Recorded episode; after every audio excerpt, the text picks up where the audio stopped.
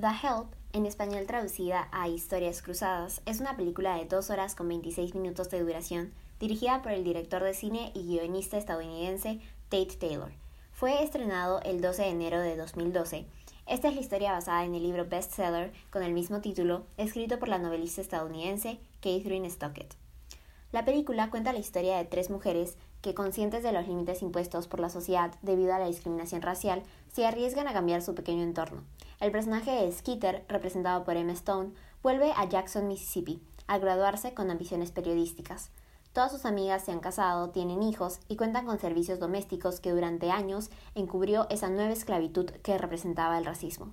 Esas mujeres negras crían, cuidan, educan y aman a los hijos de las blancas, pero son marginadas por sus empleadoras. Skeeter empieza un proyecto clandestino de escribir un libro contando la experiencia de estas mujeres negras.